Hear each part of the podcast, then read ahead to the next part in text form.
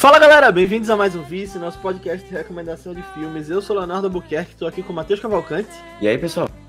Aninha Guimarães. Oi, gente.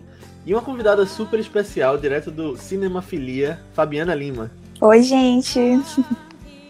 Bem-vinda, Fabi. E o filme de hoje é um filme que Fabi escolheu, que é Antes do Amanhecer, filme de Richard Linklater, 1995, que deu origem à série de filmes da por enquanto, trilogia antes, né? A gente pode falar um pouco mais disso no final.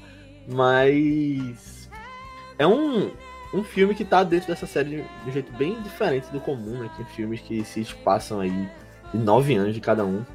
E que a gente tem muito a comentar. Mas, antes da gente entrar na discussão sobre o filme, se você já ouve o Vice, você sabe que eu vou pedir. Mas se você não ouve, saiba agora. Mas que eu quero pedir para que você que tá ouvindo esse podcast, se você curtiu, se você acha que ele agregou alguma coisa, se você aprendeu alguma coisa com ele, manda para alguém que você acha que possa curtir também, porque ajuda bastante a gente fazer com que a gente chegue em mais pessoas, que a gente possa se dedicar mais ao vice, chamar mais convidados, mais especiais e bom, nem que seja para uma pessoa, manda para uma pessoa, porque se todo mundo mandar para uma pessoa, a gente chega pelo menos no dobro, né? Então manda lá e coloca também aquelas estrelinhas no Spotify, no Apple Podcasts que tem de rating, porque ele ajuda também a fazer com que o vice chegue em pessoas com gostos comuns. Então, coloca lá que a gente agradece bastante. Mas vamos falar sobre Antes do Amanhecer, né? E eu acho que Fabi pode começar falando, porque ela que escolheu trazer, né? Ela falou da trilogia e aí a gente resolveu fazer esse com ela. Por que, que você trouxe esse filme, Fabi? Então, a minha relação com Antes do Amanhecer, ela é muito muito forte, porque é um filme que eu, eu geralmente não gosto muito de romance, então é um gênero que eu geralmente não consumo, mas é, esse filme específico me fez mudar muito minha visão sobre tanto filmes de romance como essa essa que a primeira primeiro ver, né, primeiro olhar, pode parecer um pouco entediante, que é esse excesso de diálogos que eu acho que o Linklater faz de uma forma muito, muito genial, porque ele vai te levando como se estivesse fazendo parte da conversa. E como eu não tinha nunca visto assim um filme que me entretesse tanto, sem tanta coisa estar tá acontecendo, porque basicamente só eles falando e andando, né? É, eu fiquei muito, assim, realmente deslumbrada com, com o primeiro filme. E aí eu fui assistir os outros e fiquei cada vez mais impressionada com a forma como ele consegue abordar o romance de uma forma que não é idealizada. E eu acho que é por isso que é, o filme consegue ser tão atual até hoje, né? Ele envelheceu realmente muito bem e eu consigo perceber muita coisa é, de interessante ainda, mesmo o filme tendo 27 anos, né? É legal também falar isso, que eu revi ele e ele fez 27 anos dia 27 de janeiro, então, desse uhum. ano, né? Então, assim, ele foi lançado dia 27 de janeiro de 95 e ele, para mim, eu revi ele esse mês e continua sendo muito, muito incrível. Eu revi, na verdade, todos os três filmes e, e achei realmente que não tem algo parecido, assim, precedente, assim, desse filme. Eu acho ele muito, muito bom. Foi por isso que eu resolvi é, falar dele aqui e perguntar, assim, também, discutir um pouco sobre ele, que é um filme muito importante, assim, para mim. Boa. Eu, eu tive uma experiência até recente, assim, com esse filme. Eu acho que eu assisti o primeiro foi no ano retrasado. Eu não conhecia esse filme, eu, eu conheci por. Eu acho que a, a, a, tipo, algum amigo ou amiga comentou que esse filme era muito bom e que eu precisava assistir, sabe? Acho que foi na época da pandemia, no começo da pandemia. Na época da pandemia, muitos anos atrás. E Como se eu não tivesse assisti, mais. É, eu assisti o, o, o filme, e eu acho que eu tive esse mesmo, esse mesmo sentimento que Fabi comentou aqui. É um filme que você tem uma expectativa de que ele vai ser muito lento, e aquele filme, sabe, carregado, que você demora para demora para engatilhar, assim, e, e, fica pesando, assim, aquela história, sabe? Porque muito diálogo, às vezes, cansa. Só que foi totalmente o oposto, assim, o filme passou super rápido e trouxe várias coisas, assim, de, de conversa que eu achei assim, sensacionais de, de acompanhar, sabe? É, é, isso, acho que ela, ela, tu comentou também, Fabi, de que você se sente muito próximo da história, sabe? Como se você estivesse muito envolvido, assim. E isso, isso é um ponto muito legal. Eu, é um, e é um filme tão marcante assim. É, você vai e você vai tipo, depois dele, vários outros tentaram fazer coisas parecidas, assim, sabe? Ou homenageando, ou tentando repetir, assim, mas esse filme ele tem um, um é, assim, eu acho que o roteiro, né? É, é algo muito especial, assim, muito especial mesmo. E, e é, é interessante, eu ainda não vi o 3. Ano passado eu vi o 2. Mas eu ainda tô penando para assistir o 3, porque eu, eu até tinha comentado, eu não sei se chegou a ficar no podcast, mas é porque eu queria guardar esse, esse filme para um outro momento, sabe? Porque é aquela coisa, é um filme que você vai criar um carinho que, pô, é, eu não queria, eu não queria, sabe, me despender tanto dele, dessa emoção, assim, de estar tá assistindo. Nem tão cedo. Eu acho que eu vou demorar para assistir o 3. E espero que lance o 4. Uns 9 anos, fica, né? É, fica, fica mais um aí também, sabe, para assistir. Aí eu não assisti, eu revi agora o 1. É, e depois eu quero rever o 2. Porque assim, eu fiquei comparando, eu disse, cara, eu acho que tem algumas coisas que dá para relacionar um com o 2, algumas referências assim, né? De, de coisas que não dão certo que eles achavam que eu ia dar, ou sei lá, que de coisas que, que eles pensam que tá muito diferente deles, sabe, no 2. Eu, eu tenho que assistir em sequência depois para ficar reparando nesses detalhes. Eu, eu tive uma experiência bem legal com esses filmes também. É, eu vi faz um tempinho já. Eu tinha visto antes do 3 sair, 1 e o 2. Eu lembro que eu, eu, eu lembro que eu conheci esses filmes por causa do Rapadura Cast, que é um, podcast de cinema também que eu já escutava na época. E eles falavam, ah, vai sair o 3, vai sair o 3. E tava naquela comoção de tipo, ah, será que ele ficou no apartamento dela depois do 2 e tal? Tinha, tipo, tinha dúvidas pairando sobre o ar. E aí eu fui atrás do filme. E lembro que eu tinha gostado. Eu tava no colégio ainda, vi mais novo. E lembro que eu tinha gostado muito, e aí fiquei esperando 3, e aí foi um daqueles casos que você fica esperando muito o filme sair, e que ele não chega no cinema daqui, né? Eu acho que chegou, tipo, em sessões muito isoladas, assim, uma ou outra. Aí eu lembro que eu não vi o 3 no cinema, mas eu vi por meios na época. E aí eu só vi lá, só tinha visto nessa época da escola, e aí ficou por isso, nunca mais voltei. E aí fui ver agora, e eu tive essa experiência muito legal de ter visto uma década depois, praticamente e ter sentido coisas novas, ter envelhecido e voltado a ver aqueles personagens.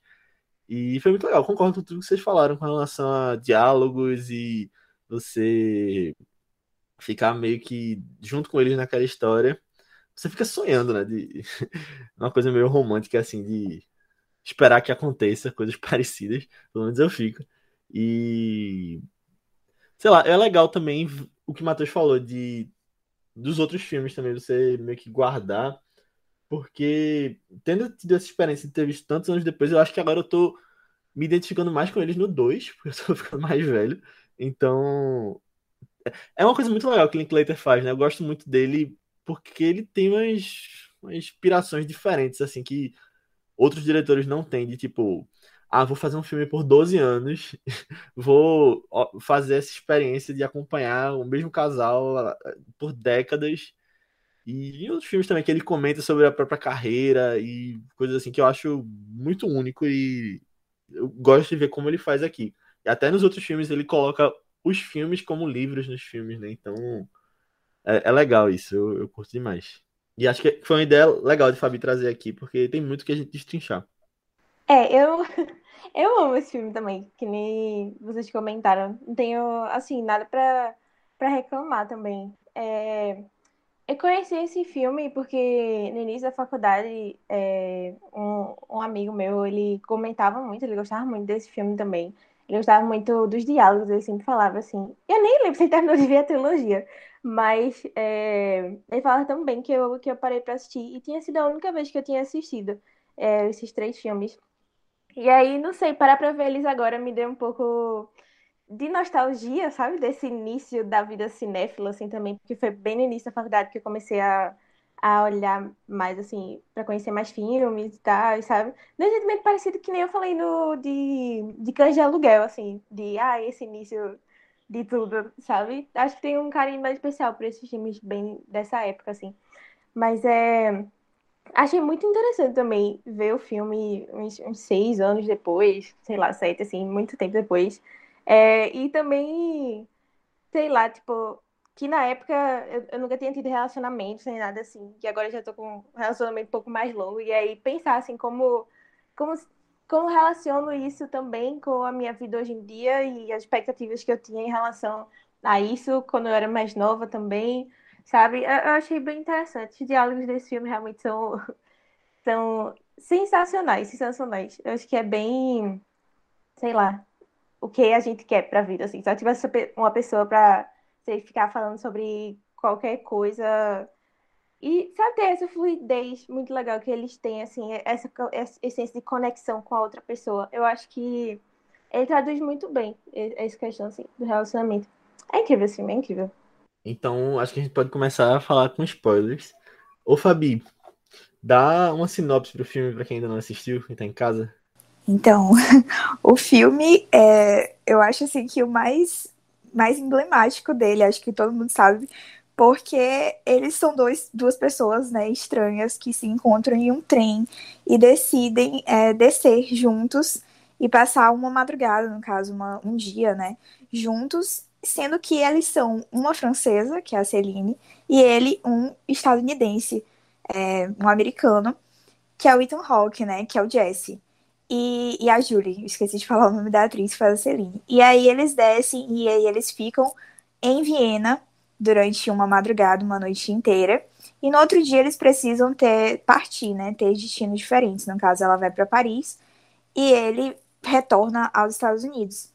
Só que durante essa esse o filme, né, ele é basicamente passado no, no presente, assim, ele é todo acompanhando esse dia, essa madrugada, no caso.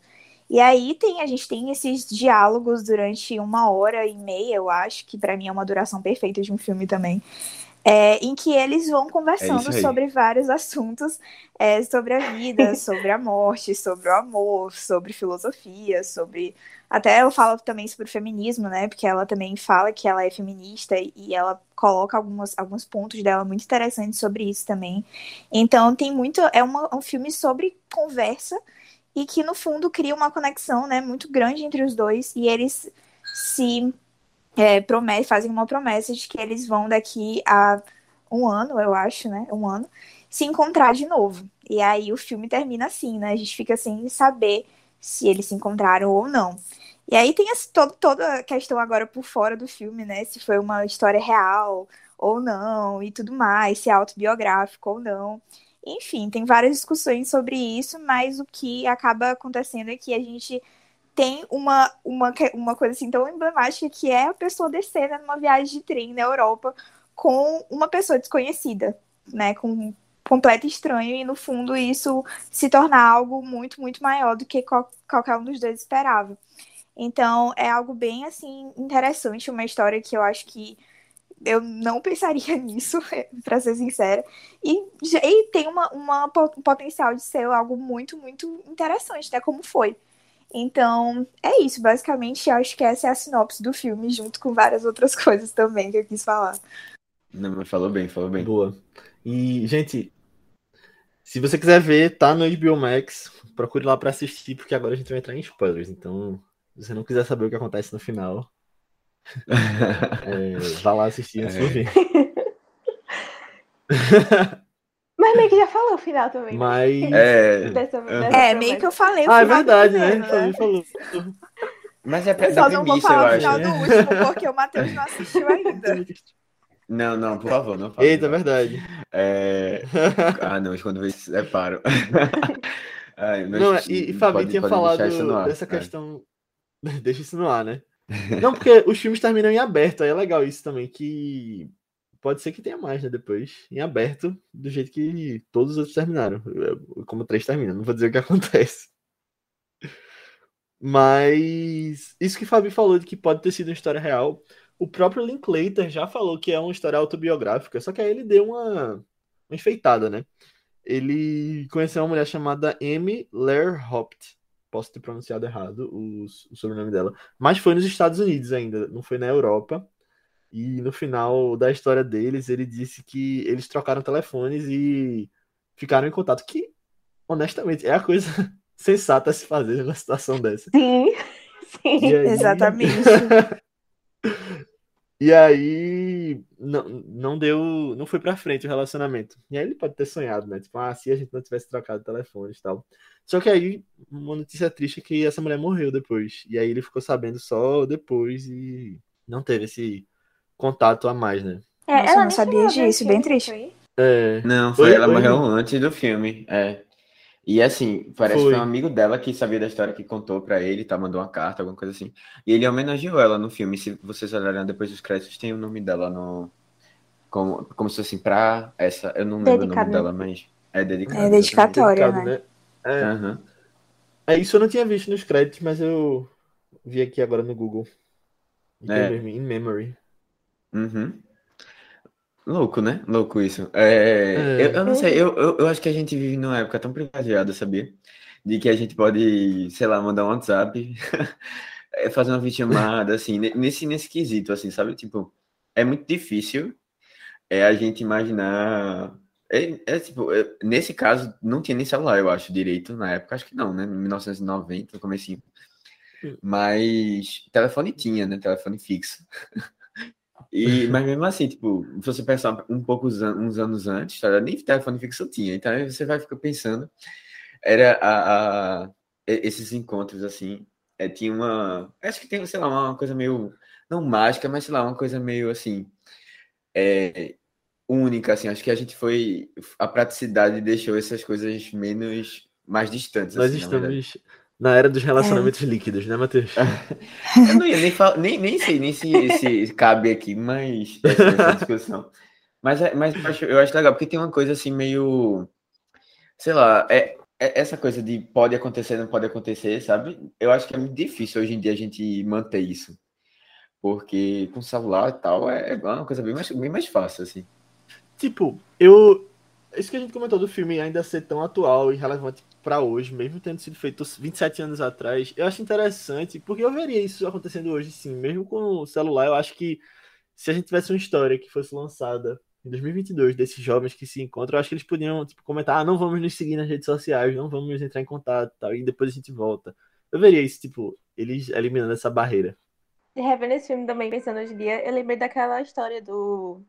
Ai, qual é o nome daquela série? É... Modern, Modern Love. Love, né? Uhum. É, que eles fizeram isso, que é base... são baseados em histórias de romance da vida real, né? E aí teve isso, de que eles fizeram isso, de um casal se encontrou no trem e tal, e aí eles decidiram, não, a gente volta daqui a não sei quanto tempo. E aí teve a pandemia, sabe? E eles se encontraram assim.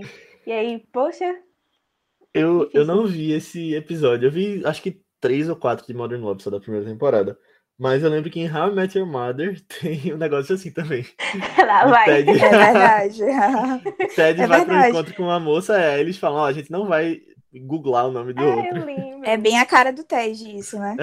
é mesmo. Ai, esse romântico idealizador. É.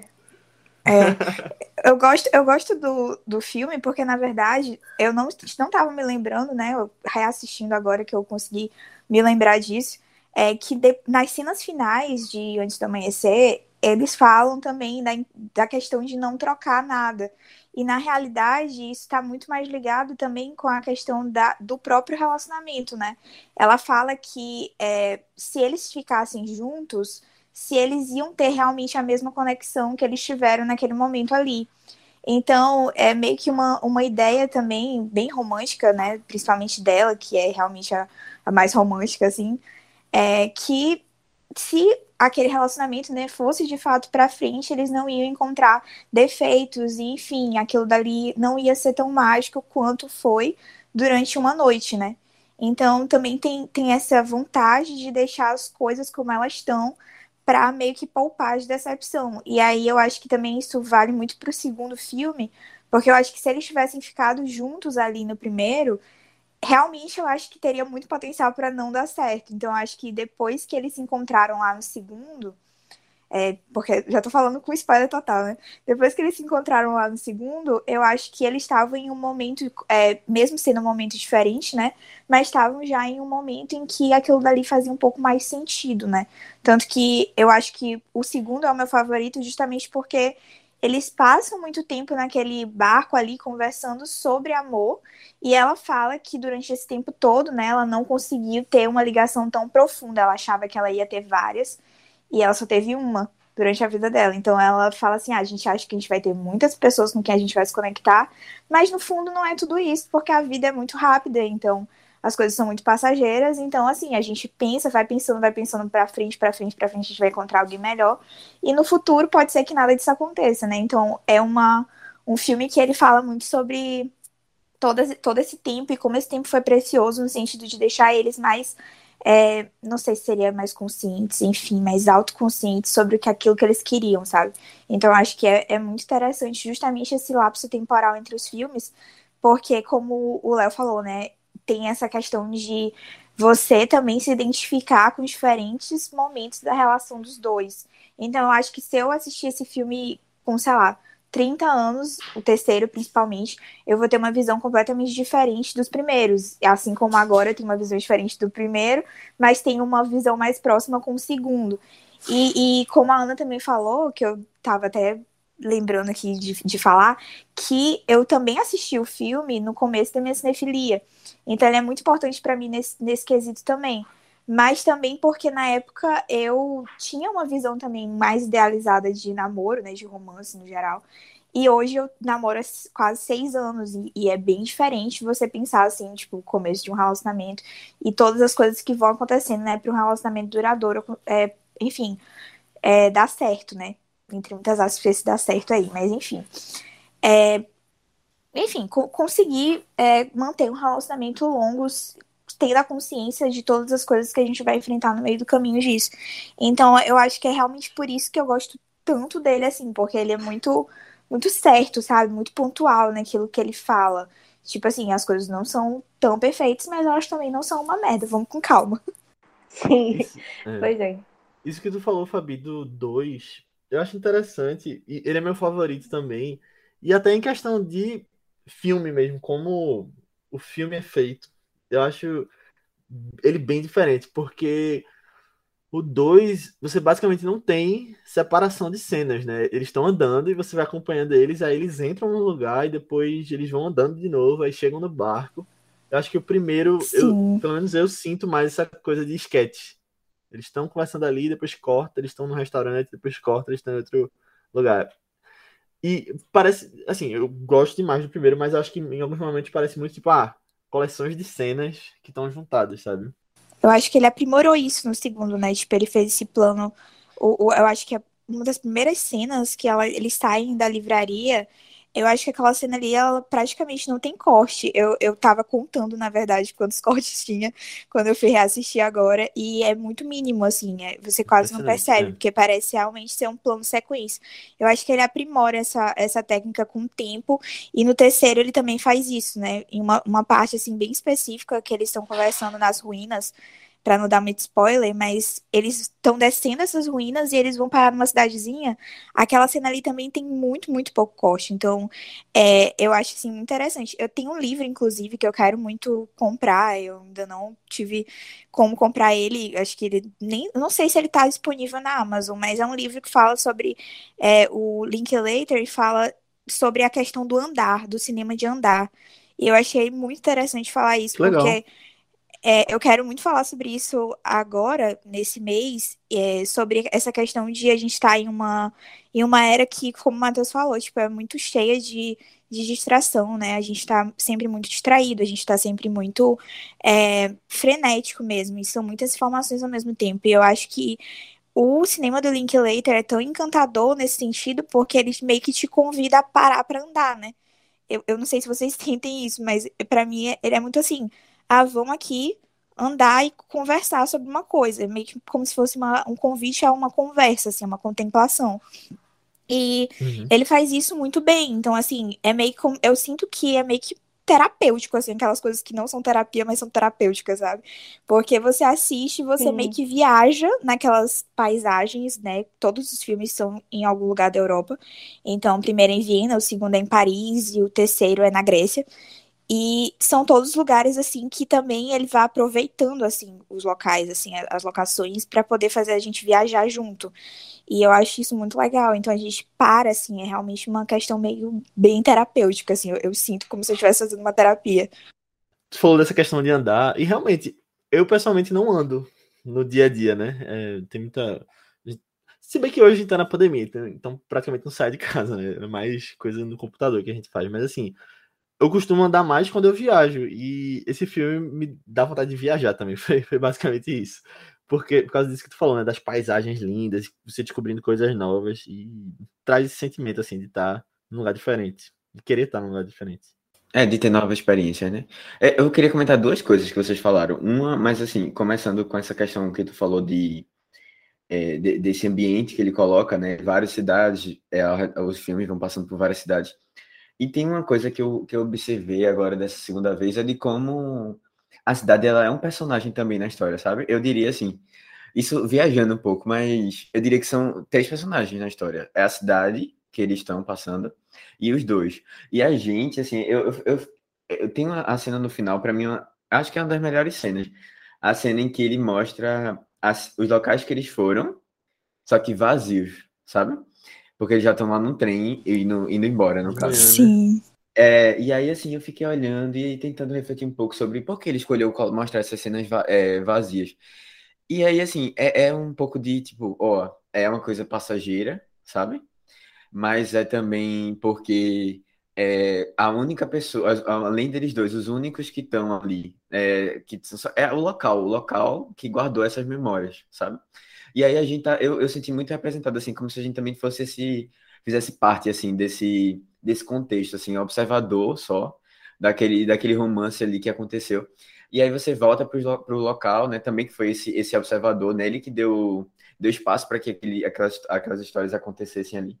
E de várias outras também, eu fiquei pensando, pô, eu acho que não, é, não só foram eles, sabe, que tiveram aqui, é, foram outros casais que chegaram, vieram, e, e é, sei lá, é, é, é, é esse, esse apreço que ele tem, assim, pela, pelo local em si, a, a, a, é, acho, tem a ver com essa, até com essa questão do de você parar um pouco, de você conhecer, de você ir, sabe? Tem, sei lá, tem um movimento assim pela cidade que eu acho que, que dá um brilho bem legal pro filme, assim. E é, volta para isso que, que ela tava falando, assim, de você querer conhecer e sair um pouco do seu, da sua zona, assim, e de, de para novos locais, assim, fazer novas, ter novas experiências, sabe? E, tipo, isso parece ser muito simples, mas não é fácil de fazer, sabe? Pode cair numa coisa muito chata, muito, tipo, tediosa se você coloca É, essa questão dos exatamente. diálogos do andar e colocando só as paisagens, por exemplo. Eu acho que ele faz o simples, mas você vê que é uma coisa que é muito bem trabalhada. Aham. É É, agora, verdade. Eu, eu vou, eu vou só comentar uma coisa rápida, assim. Eu não sei se eu vou concordar com vocês 100% com o que vocês estão falando, assim. Porque eu, eu gosto desse filme que ele fez uma escolha de não fazer é, plano de sequência. É, e assim, se você se der pra olhar assim com calma, eu fiquei reparando, né? Eu acho, pelo que eu entendi, assim, as cenas foram gravadas, a maioria das cenas foram gravadas assim, de maneira contínua. Só que ele faz o corte porque, sei lá, ele tem duas posições de câmera, uma que tá focada no rosto dele e uma que tá focada no rosto dela. E aí ele fica joga, fazendo as trocas de câmera, mas a coisa é tão é, assim, tão com, assim, fluida que eu não, eu não acredito que eles tenham feito vários cortes. E aí até depois eu fui ver uma entrevista dizendo que passaram me- mais de um mês assim, ensaiando as cenas para que no final elas fossem, os diálogos fossem feitos todos, sabe?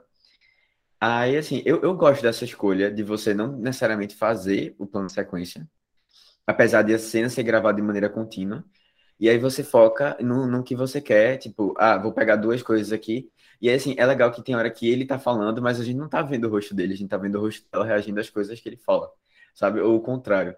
Eu, eu, eu, eu acho uma escolha, uma escolha interessante, assim, porque hoje em dia, sei lá, parece que é, plano de sequência, então, vou mostrar aqui minhas habilidades, sabe? De, de diretor, e aí vou fazer longos planos de sequência, e, e ficam, normalmente ficam coisas assim, visualmente bem legais de, de acompanhar, sabe? Mas aqui ele, ele não quis ser tão. Eu eu não sei se ele não quis, ou se ele não tinha tanta habilidade na época, assim, né? Ele tava no, mais no começo da carreira. Mas eu, eu achei que deu um, um charme legal pra história, sabe? Eu, sei lá, deu, ficou, sei lá, de alguma maneira pareceu mais íntimo, assim. A gente foca somente nos dois, é, nos dois ali, naquela conversa dos dois. Eu, eu achei legal. Eu acho que Eu gosto também de não que é muito natural, né? Aham, É, é bom pontuar que, assim, é, a, a atuação dos dois faz tudo parecer muito natural. E seria muito, muito, assim, fácil que o diálogo, por ser muito é, reflexivo, ser muito trabalhado, assim, nos temas, que parecesse algo muito forçado, sabe? E eu acho que isso cai em alguns, alguns filmes recentes. Tipo, eu acho que o Kaufman tem um pouco disso. Em Estou Pensando em Acabar com Tudo, se eu não me engano, o último filme dele, que foi pra Netflix. É, ele recai um pouco nessa questão dos diálogos intencionais, no sentido de serem, beirarem mesmo o pretencioso, na minha opinião. Uhum. E isso é meio, meio muito fácil, assim, de acontecer quando você coloca muita coisa no diálogo e você foca um filme muito no diálogo. Eu acho que o Walking, Waking Life do Linklater tem até um pouco também disso, e eu acho que ele consegue fazer é, um trabalho muito melhor nesse sentido com os filmes da trilogia do antes e com Boyhood, que o Léo já, já citou aqui também. Eu acho que, assim, são os filmes que ele consegue mais trabalhar essa questão com uma naturalidade sem que pareça que ele está querendo mesmo muito assim impor uma reflexão filosófica e magnífica sobre a vida, entendeu? Que poderia muito, muito bem acontecer. Agora, nessa questão dos diálogos, uma coisa que eu acho muito presente e até meio meio na cara é a questão das falas sobre morte que eles têm nesse filme. Eu acho que ele fica mais sutil depois. Acho que aqui ele tá sempre trazendo alguma coisa assim, alguma analogia, algum caso das histórias deles que, tipo, dá para ver o que ele tá tentando fazer com, tipo, ah, vamos aproveitar a vida, essa coisa toda. Mas só um comentário sobre o que o Matheus falou é, com relação a essa coisa deles ensaiarem por meses. Eu acho legal que mesmo sem o plano de sequência e tudo mais, parece uma peça, né? Eu acho muito interessante isso. Eu acho que é justamente porque são dois personagens sozinhos ali, você vai acompanhando em tempo real. Eu vejo muito essa sensação de, de peça. É, tem muito diálogo, né? É, tem muito. É, assim, é muito focado nos personagens mesmo, assim, na... e é tudo muito contido. E aí é uma coisa assim, mais momentânea, acho que é uma coisa mais fácil de você tem uma coisa que, que eu reparei também, é que praticamente não tem trilha sonora no filme. Tem uma trilha sonora no começo, que é quando é, estão antes de chegarem no trem, e tem a, a do momento final, tem, na tem uma trilha sonora, não, tem uma música de fundo, assim, né? E tem a do final. Aí, fora isso, são momentos assim, que eles estão, ah, sei lá, eles estão no barco e tocam alguém com um violino, aí toca, sei lá, eles estão, não tem uma cena que eles estão, aí tem uma pessoa tocando piano.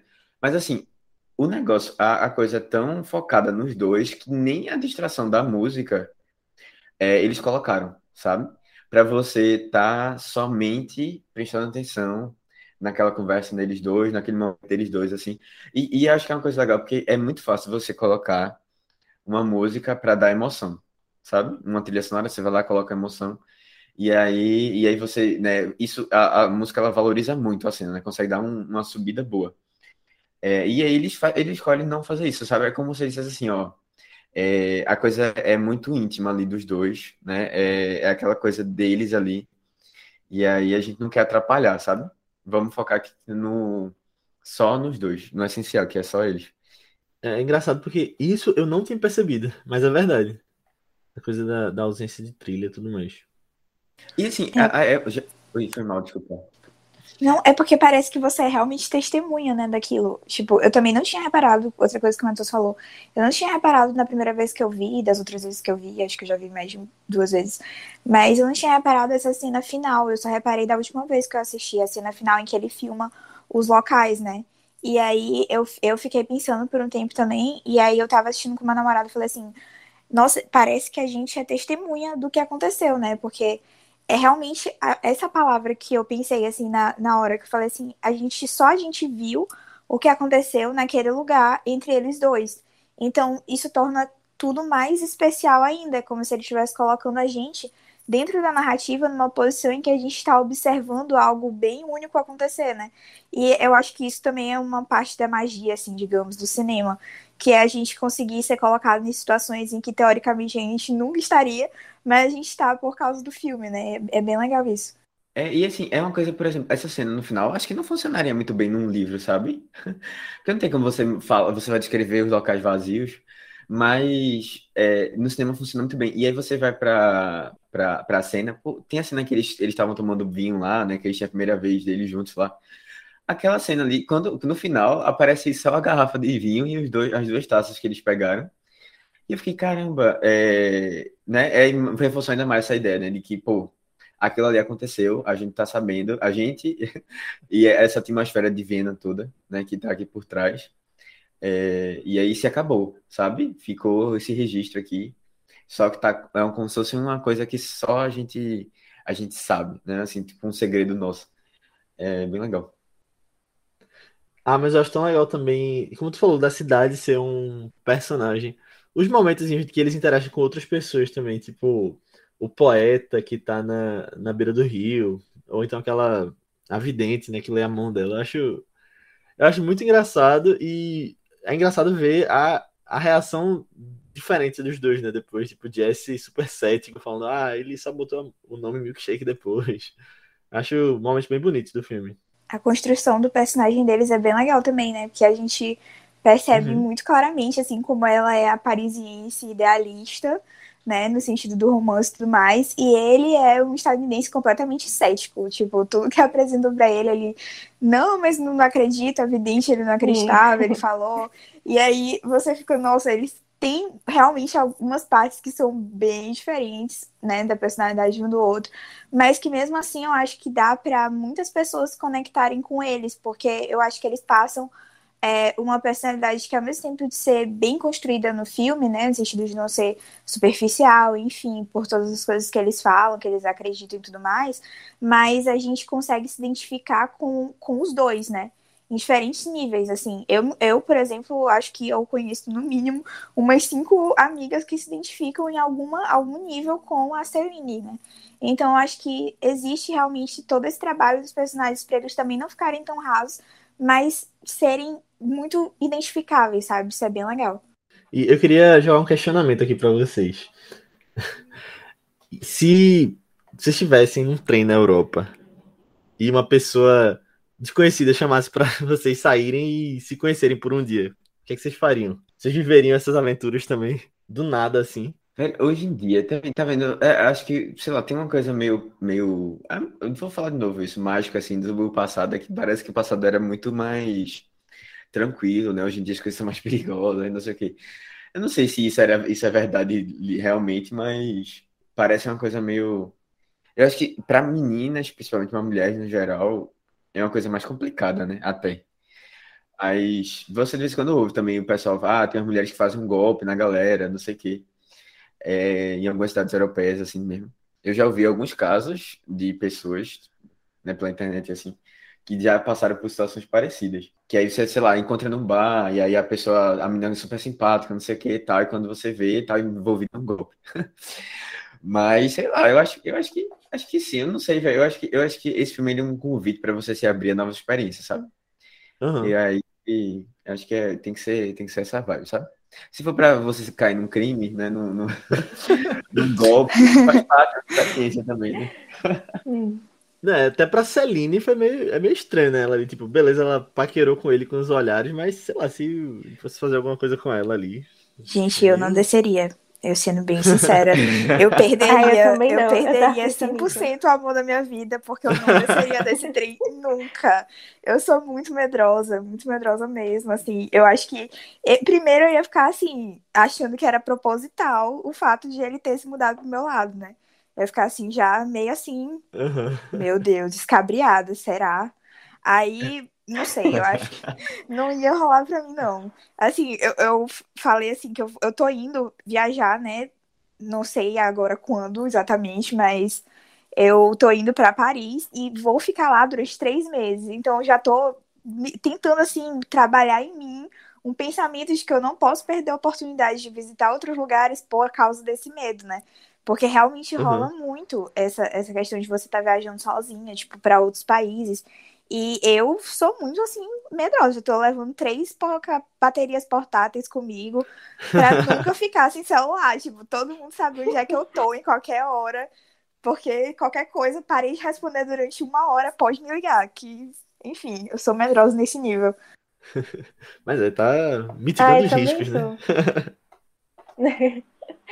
ah, não sei. Eu, eu acho que. Eu não sei nem se era essa questão de. Ah, antigamente as coisas não eram tão perigosas assim. Eu acho que é muito. Tipo, a visão que o Linklater passa pra gente, toda essa, essa aventura deles, eu acho que é algo muito. Assim, não vou dizer irreal, porque ele viveu isso daí também, né? Tipo, essa parte mais autobiográfica. Mas, assim, é muito como se fosse tudo um grande sonho, como se fosse tudo muito idealizado. Na vida real, eu não acho tão fácil isso acontecer, sabe? Eu fico pensando, eu não sei se é porque talvez eu seja um pouco mais pessimista, mas eu fico pensando, ah, isso aí poderia dar em tantos, em tantos graus. Eu não sei se eu teria coragem de, de arriscar um negócio desse. Não, sabe? Provavelmente não. É, mas, mas o próprio filme ele comenta um pouco sobre isso, né? De que, tipo, eles sentem isso como se fosse um sonho. E aí, eu acho que tinha, foi a Fabi que falou, né? Que ela, ela chega a dizer assim: a gente tá aqui, tá, a coisa tá fluindo muito bem, porque a gente sabe que é uma coisa curta, a gente tá só querendo aproveitar as coisas boas, a gente não conhece nenhum problema do outro. É, eu, eu, eu não sei, eu acho que não, é uma coisa que talvez aconteça, tipo, você dá um, um, um match assim fácil. Quer dizer, assim, não deve ser tão comum, mas não, eu acho que também não é uma coisa impossível, não, sabe, de acontecer. Mas, é, sei lá, eu acho que tem uma coisa no filme que é a, a Celine, ela, ela move muito a história, sabe? E aí, assim, eu acho que no final das contas, ela, ela só aceitou, tipo, a coisa só aconteceu muito porque ela quis. Não, não é só porque ele sentou lá, não é porque ele convidou ela, sabe? Eu acho que é uma coisa que já estava muito consciente na cabeça dela desde o começo. E ela fala, não, eu tava pensando em transar com você desde o primeiro, desde, desde o momento que a gente saiu do, do trem. Ela, ela, ela não fala muito, porque o, o é né? Ele é, ele é mais extrovertido, assim, né? No geral. Mas ela, ela, ela, o olhar dela conta muita coisa, sabe? E assim, a, no momento em que é, eles vão beijar lá no, no, na roda gigante, é ela que dá o primeiro, dá o passo, sabe? Quando, quando eles estão conversando, às vezes é, não, é, é, não, é não é uma coisa de falar, mas ela dá um olhar assim que já diz muita coisa, sabe? Ela vai mexendo. E aí eu acho que, eu acho que tem muito a ver com isso, porque assim, talvez é, se fosse uma pessoa aleatória, o cara chegando, assim tal, mas eu acho que é uma coisa que parte muito dela, sabe? E aí, para se aventurar é, assim. Que, é que também não foi, tipo, eles se conheceram cinco minutos depois, eles estavam descendo do trem, né? Tipo, eles, eles É, passaram, passaram um algum tempo tempo conversando conversando. antes. Foi uns 15 no... minutos, E eles né? até. Não, até eles. Aqui eles cortam um tempo ali. Tipo, a gente É. vê eles Uma recebendo o horinha. cardápio e depois já. Uma horinha, uma horinha. Uma horinha, uma horinha. é horinha é necessário, é acho que- suficiente. Mas eu acho que, sei lá, eu- eles já tiveram muito esse senso de conexão logo nas primeiras conversas, sabe? Dele falando lá sobre ver a avó e não sei o quê. E eu acho que ela já veio assim, tipo, ah, ele não era uma pessoa, assim, má. Pelo menos não, não parecia ser uma pessoa que ia fazer alguma coisa assim, né? Aí ela só confiou e foi nessa. É, hoje isso aí pode ser traduzido como o chat no Tinder, né? Que as pessoas usam, se conhecem, depois vão se encontrar com estranhos. É verdade. Tem isso. E eu acho que assim, ela também, não sei, eu acho que se eu fosse ela também guiaria isso num- em ruas públicas, sabe? Então, assim, ela fez bem de não ter ido sim. nenhum lugar assim, muito assim, sabe, isolado. A não ser no finalzinho já, já que ela já tinha uma confiança assim maior, que eles estão naquela, naquela praça, né? Enfim, mas na maioria das vezes eles estão andando pela cidade, assim, eu acho que eu me sentiria mais segura assim também. Eu achei interessante de, de perceber até o jeito que eles se relacionam, tipo, principalmente nele, sei lá, na, na masculinidade dele, não é uma coisa tão, tipo, quando a gente vê homens com mulheres, né? Eu achei interessante de ver o jeito que ele lida de um jeito não, não machista, tipo, e é natural pra ele. Eu achei curioso isso, tipo, ela pagar às vezes, ele pagar, porque tem muito essa discussão, né, de quem paga às vezes. Eu achei, achei tipo uma Sabe aquela coisa da masculinidade tóxica? Que não, não é o caso pra ele. Achei curioso de ver. Tipo, um exemplo, né? Aí. É, eu não sei, eu não sei se é porque o, filme ele, ele, ele tem, ele tem essa pegada dela, né? Ser muito mais pra frente, assim. Mas eu sinto ele um filme. E, e, assim, por isso eu acho também ele, ele ainda é muito atual. A gente não tem muitos, muitos. Apesar de, de várias discussões, a gente não tem é, momentos assim que eles falam uma coisa que hoje já tá mais ultrapassado, sabe?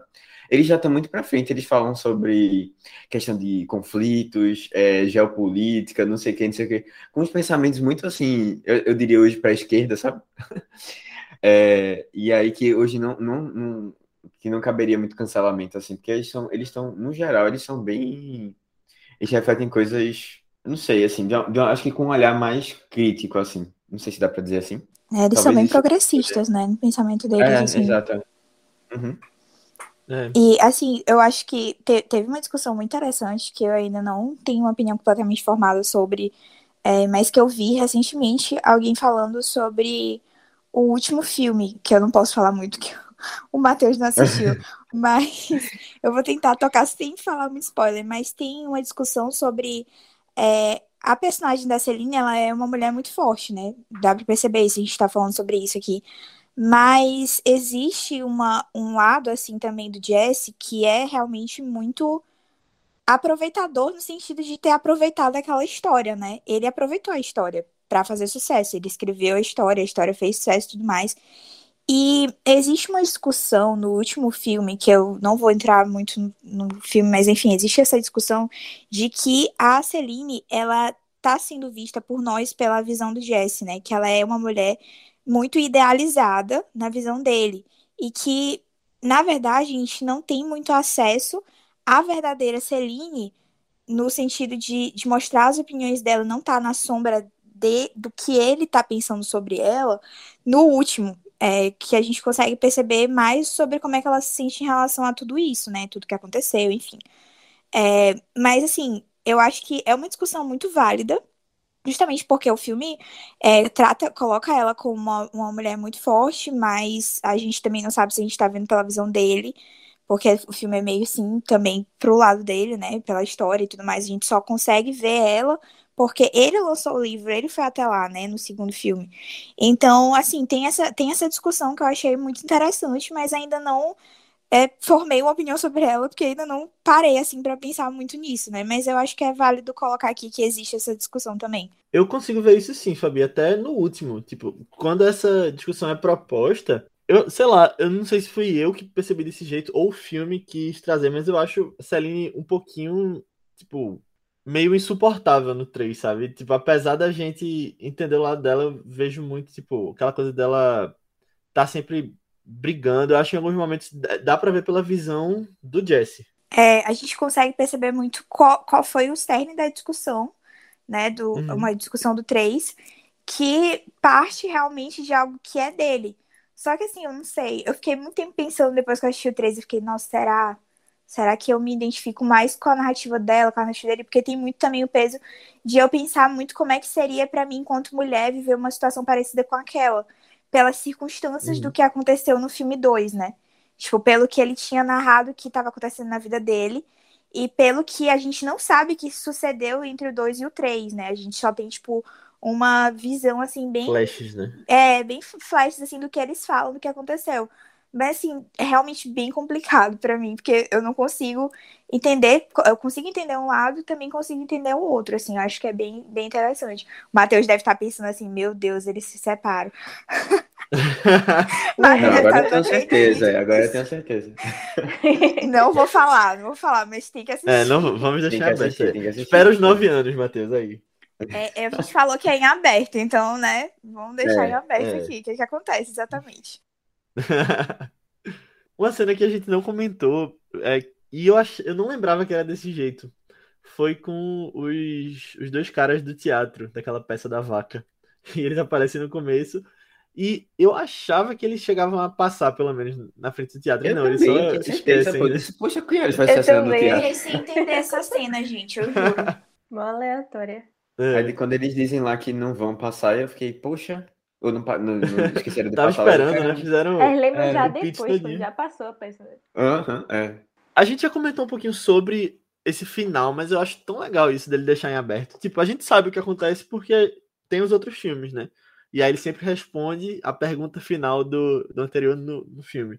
Mas eu acho muito legal esse jeito. Tipo, apesar da gente saber que eles deviam ter trocado telefones, deviam ter ficado em contato, porque era a coisa sensata a se fazer, porque podia dar algum problema deles não poderem estar ali depois de seis meses. Mas eu acho legal, tipo, deixar essa pergunta. Tipo, a gente sair do cinema com a pergunta, sair do filme com a pergunta, porque é o que fica, né? Tipo, quando você sai do filme, aquela última cena, você fica conversando com a pessoa que tá do seu lado. Eu acho incrível o jeito que ele termina aqui. Gente, eu sou suspeita para falar porque eu sou apaixonada por final em aberto. Eu acho que eu sou uma das pessoas assim que mais ama quando o filme acaba assim do nada. Eu fico, uhum. fico, assim, feliz demais, porque eu não gosto muito das coisas muito esmiuçadas, sabe? Eu acho que às vezes perde realmente a discussão, assim, parece que a discussão se finda. Nenhuma discussão se finda completamente no filme, né? Mas eu acho que os finais abertos são mais legais justamente porque eles instigam a gente a pensar um pouco mais, sabe? Eu, eu, gosto muito disso, eu gosto muito que os três ficaram em aberto e também deixaram essa brecha para que exista outro filme. Eu tava até comentando assim que a Julie não quer, né?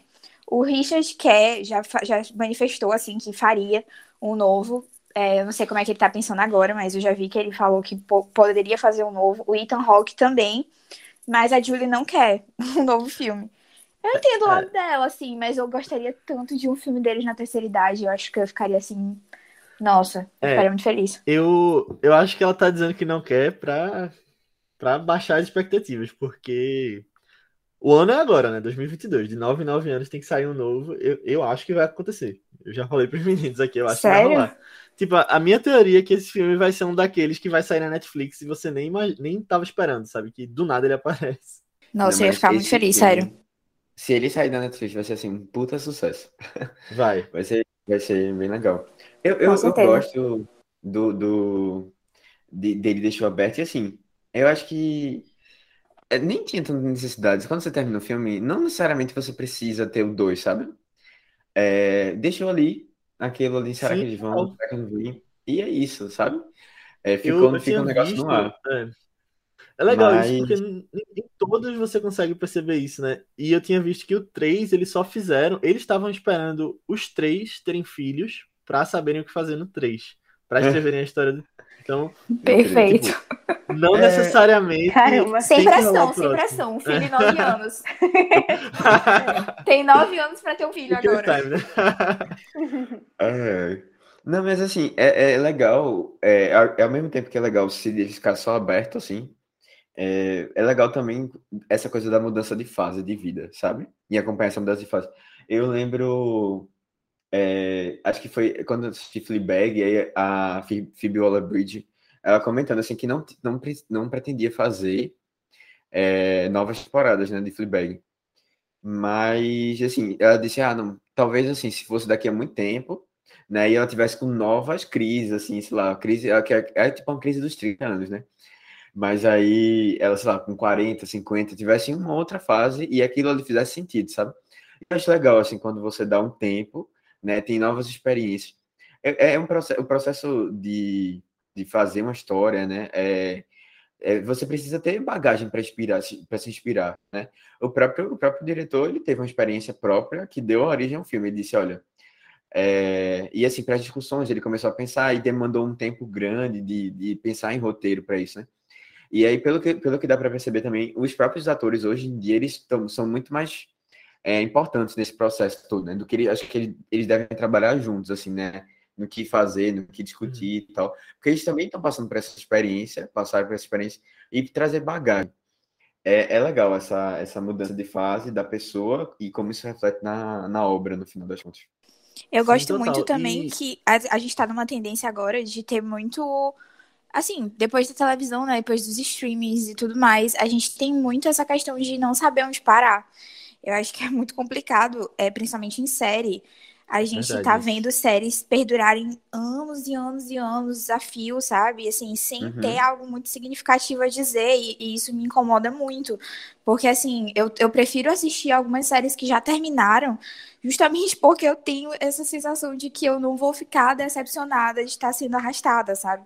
É, recentemente, a semana passada, eu acabei. Essa semana, na verdade, eu acabei de Soprano, Família Soprano. E eu fiquei impressionada, assim, com a, com a qualidade da série e tudo mais, né? Mas também por causa do final, assim. Eu acho que isso é uma das coisas também que me cativa, não só em, em série, mas também me cativa muito em filme. É saber a hora de, ó, parou por aqui, né? Não vamos, não vamos colocar muita coisa mais, porque realmente às vezes não precisa. Eu acho que o, o, menos é mais nesse caso, sabe? Principalmente em relação a esse filme, por exemplo. Eu acho que a gente está em um exemplo bem legal sobre como, às vezes, terminar com menos é, é realmente algo bem melhor. Ô, Fabi, e eu sei que tu assiste também Ozark, né? E Ozark está na última temporada, né? Eles não resolveram não alongar demais também, e eu acho que tá sendo perfeito também. Nossa, eu amo. Eu terminei ontem a primeira parte da quarta. E assim, sempre é assim, impecável. Pra mim é uma obra-prima da Netflix Uhum. e justamente não cai nesse, nessa questão de continuar mesmo, assim, eu, eu acho que tá acabando na hora que tem que acabar mesmo. Não sei se, a- se a final, o final vai ser satisfatório, espero que seja, né? Tendo, tendo Uhum. como base tudo que a série já fez, eu acho que é, é sempre fantástico. Mas, assim, eu, eu realmente admiro muito as séries que sabem a hora de falar assim, não, já deu, acho que melhor a gente terminar por aqui. E eu acho que House of Cards seria outra série desse nível também, mas infelizmente, né, foi aconteceu o que aconteceu com o É. Kevin Spacey em relação ao Kevin Spacey.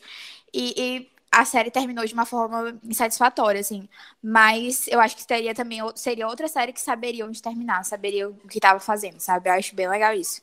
Entendo. Eu, na verdade, eu vou abrir um parênteses aqui com relação a House of Cards, porque eu acho que ficou horrível na última temporada. E, mas eu acho que já tava ruim na, na anterior. Eu acho que a gente não precisa nem se estender tanto, mas pra mim podia ter acabado até na quarta, porque tinha uma simbologia ali e eram 52 episódios, que é um deck de cartas, né? Eu acho que até pra essa coisa toda podia ter acabado antes. É, eu acho que também, eu não sei, na verdade, eu não, tô, não consigo me lembrar direito do que estava acontecendo. Eu preferi, eu acho que a minha mente apagou Entendi. série. Eu, eu era muito apaixonada por House of Cards, você não tá entendendo? Eu, eu era, assim, a maior fã de carteirinha de House of Cards. E foi muito, muito, assim, traumatizante mesmo pra mim. Quando eu Sim, descobri o que horrível. aconteceu, o meu mundo caiu. Eu fiquei muito triste. Muito triste. Porque eu falava pra todo mundo, ó, minha série favorita, minha série favorita, assiste, assiste, assiste. Eu fiz todo mundo assistir. E era muito bom no começo. E aconteceu isso. Enfim. Muito triste. É, não, eu só, eu só lembrei agora de um, de um cantor que eu gosto muito. é, eu sou viciado, na verdade, que é Frank Ocean. É, e aí eu, eu tava, eu tava vendo alguns, alguns comentários que ele, que ele fez, assim, ele lança um álbum, sei lá, ele passa, sei lá, 4, 5, 6 anos pra lançar um álbum novo, sabe? E depois ele desaparece do mundo, assim. E aí, é, ele, ele, a última, uma das últimas entrevistas que ele deu, logo quando ele lançou o último álbum, que acho que foi em 2016, ele dizendo que ele, ele quer passar o tempo tendo experiência, sabe? Pra ter o que contar quando fosse fazer um, um novo álbum. E aí, assim, ele vem, lança um álbum e, tipo, é um clássico, né? Porque ele é um álbum extremamente bem feito. É, e acho que isso tem a ver com, com essa, essa coisa de você dar espaço pra coisa acontecer, sabe? E aí depois você vai lá e, e faz o momento. Eu amo Frank É. Ocean. É realmente isso. Eu só, só queria pontuar isso. Eu acho ele maravilhoso. E eu acho que realmente é essa questão mesmo. É, Eu tava, eu tava até pesquisando sobre o Linklater e eu vi que ele tá fazendo um musical que vai durar 20 anos pra filmar, gente. Vocês estão sabendo disso? Meu Deus. Não, não, não, esse cara, eu, tô, eu fiquei Espera. chocada. Eu acabei de ver essa notícia e eu tô assim, em choque. Eu já quero. Aí vai, Pelo vai, vai, isso, ela é o Boy vai ter Hood. que esperar. Eu lembro É. do falatório quando Boyhood t- tava sendo feito, né? Que era tipo o filme que ia durar 12 anos e, e com os mesmos É, o atores. filme mais longo já E fez. E aí, é, eu lembro que a, a conversa, tipo, pelo menos ele e o Ethan Hawke tinham um, um acordo de que se o Linklater morresse, quem ia terminar de dirigir era Ethan Hawke. Meu Deus. Eu amo que os diretores eles criam laços com os- alguns atores, né, específicos. Eu acho que o, o É. laço do Linklater com o Ethan Hawke é maravilhoso também. Uhum, exato. Sim, sim. E tanto ele quanto a Julie foram roteiristas, né? Matheus estava falando dessa coisa deles trabalharem juntos. O 2 e o 3 aqui da, da, dos filmes do antes são roteirizados pelos três. E eles fazem juntos. E Sim. não tem não tem improviso em nenhum dos três. É tudo roteirizado e bem ensaiado, como a gente tinha. É, eu, eu, eu, eu vi uma fala do diretor que ele dizia assim, ó, ele adorou, quando, lá, isso é a época do lançamento, né? Ele tem, um- tem um make-off na internet, Uhum. e aí ele comentando assim, que adorava quando as pessoas chegavam e diziam assim, caramba, é, parece ter sido, ah, que filme legal, parece que vocês só pegaram a câmera e gravaram, sabe? É, e quando foi totalmente o oposto, né? Tipo, vá, meses de ensaio para todo mundo decorar todas as falas bem certinho, os momentos certos, tempo certo, onde sair, não sei o quê. Tipo, parece que tudo foi extremamente bem pensado, sabe? Aí ela olha pro lado assim, na, numa cena, mexe o cabelo e tal. Parece que os mínimos detalhes foram, foram pensados. E, e- e, assim, é, normalmente quando a gente vê essas coisas que parecem muito naturais, é totalmente oposto, né? Foi extremamente bem pensado. Sim, Eu lembro é. comentando isso em História de um Casamento, que a- acho que foi a própria é, Scarlett que É, comentou. o podcast que- não lançado da gente, né? Na verdade. Ah, é verdade, É. um podcast que a gente tem. Ai, ai, é, mas ela, ela comentou que justamente isso, que é, ela não podia fazer nada né, fora do que o diretor não queria, né? Não podia fazer nada fora do que ele tinha planejado. Ele sabia exatamente o que ela precisava fazer. E aí, assim, mesmo parecendo aquela coisa muito natural, uma coisa de diálogo, de conversa. É legal que o, o Noah Baumbach, né, que é o diretor de História do Casamento, é meio Linklater também para algumas coisas, né? Essas coisas, filmes um pouco mais independentes e tal. Ele e, e a. Ele e a Greta. É, a Greta. É. Eu, eu realmente acho que eles têm muito disso também, muito parecido algumas coisas. E eu gosto muito de História de um Casamento também, acho bem legal. Uhum. Bem triste, né? Mas... Falar bem legal, assim, é bem interessante. História de um divórcio, né? É. E, ah, e só a gente falou dele, que eles foram roteiristas, mas eles foram indicados ao Oscar pelo 2 e pelo 3, por roteiro adaptado. Os três, o, os dois atores e o Linklater, né? Merecido, merecido. É, Bem mas... merecido. É, pelo 2, né? Porque o É, 3 eu não vi demais. ainda, mas. Mas é merecido. merecido, merecido. Eu acho que o Matheus vai assistir hoje. Não, vou não, vou não. Vou não. Eu acho que eu vou assistir o 2 de novo em breve, só pra lembrar de algumas coisas. Eu, eu- é de verdade, eu quero guardar isso aí, sabe? Pra um futuro assim. Quando vê o Ah, futuro então esse tu não é curioso. Matheus, Não, mas já eu- já teria ter ficado curiosa. também, que nem a galera. Vou esperar ter filhos pra ver o 3. É. Eu acho que eu vou ter filhos, eu espero ter filhos pra me identificar com os personagens. Mas é, não, é uma coisa assim, pô, é aquela coisa preciosa, sabe? Que você quer guardar assim pra um momento. É quando vê a pessoa, não, assim, né? Eu vou bater na madeira aqui. Mas a pessoa morreu e acabou, não teve nem essa experiência. Mas, sei lá, é- eu, eu acho que é uma coisa assim que você pode ir digerindo aos poucos. Sabe? Pensei que tu ia falar do. bater na madeira, porque vai que engravida alguém. Filho logo. Não, aí eu já assisti logo, né? Seria talvez uma coisa positiva.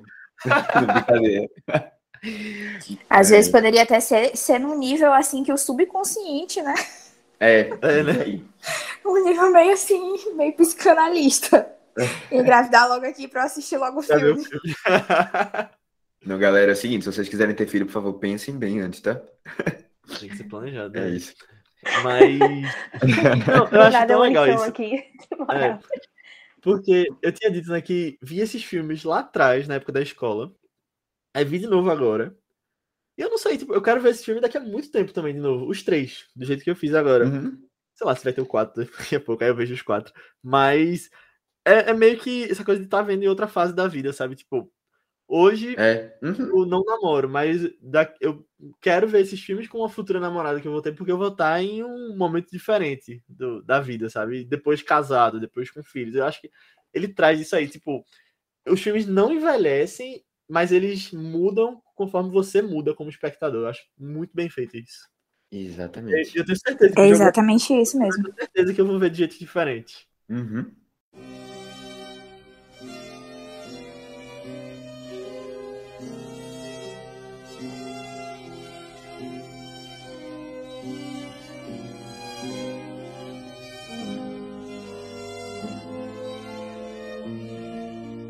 Então é isso, pessoal. Chegamos ao final da nossa discussão sobre Antes do Amanhecer. Muito obrigado por ter ouvido até aqui.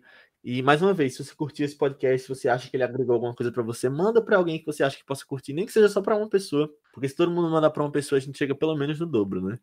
E mesmo se você não curtiu, vai que você conhece alguém que que possa curtir, alguém que passou por uma coisa semelhante, que conheceu alguém do nada e saiu num trem, quem sabe.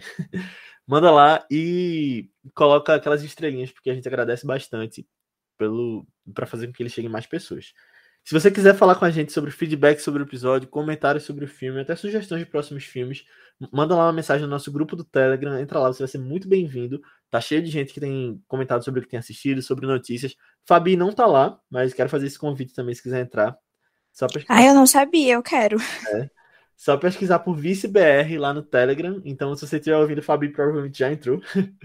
E você vai poder discutir com a gente sobre o que tem assistido e muito mais. Você pode falar com a gente também nas nossas redes sociais do Vice, que são ViceBR.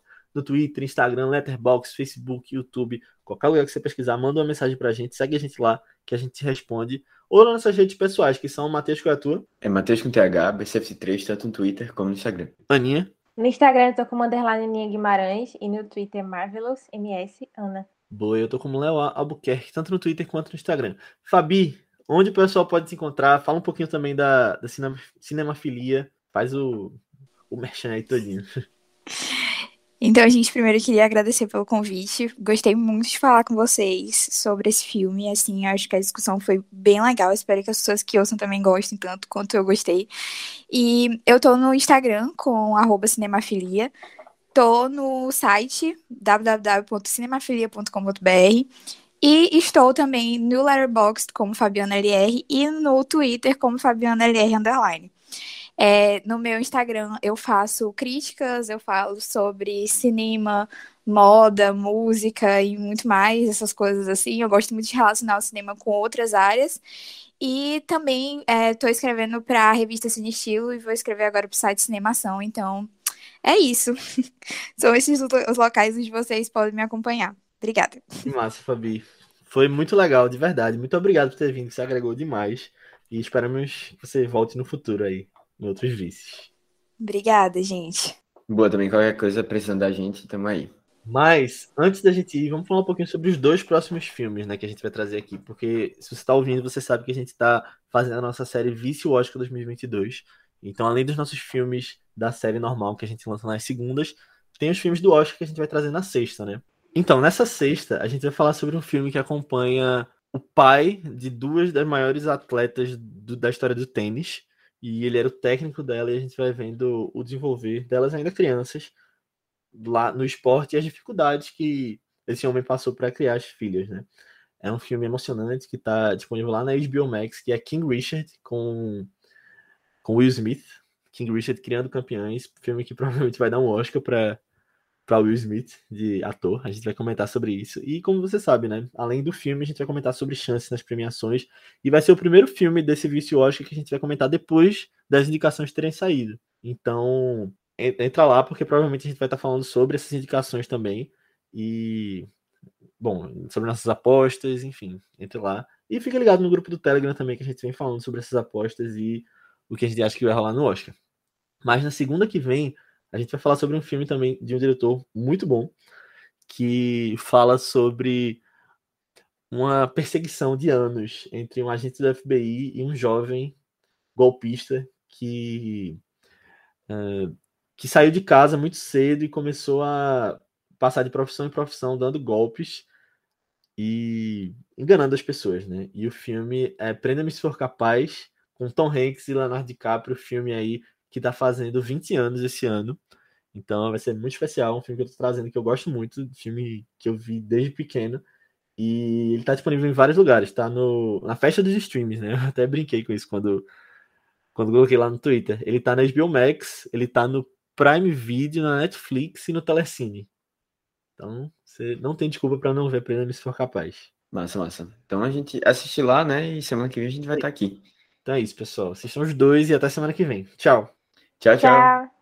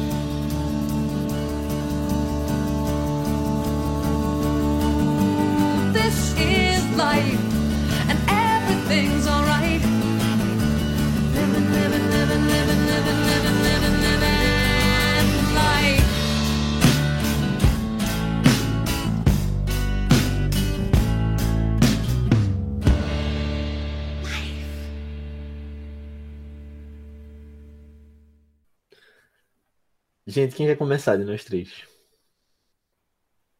Vocês estão aí, tá todo mundo apagado pra mim. Eu tô. Eu A posso gente começar. tava bem ruim, eu Ah, queria tá. a câmera. Não, é, é, minha internet não tá muito boa, tá ligado? Aí eu disse, não, deixa eu. Boa, vamos gravar assim. Eu em tirar homenagem a a Gabi, nós vamos gravar sem câmera. Tá A. É. Então,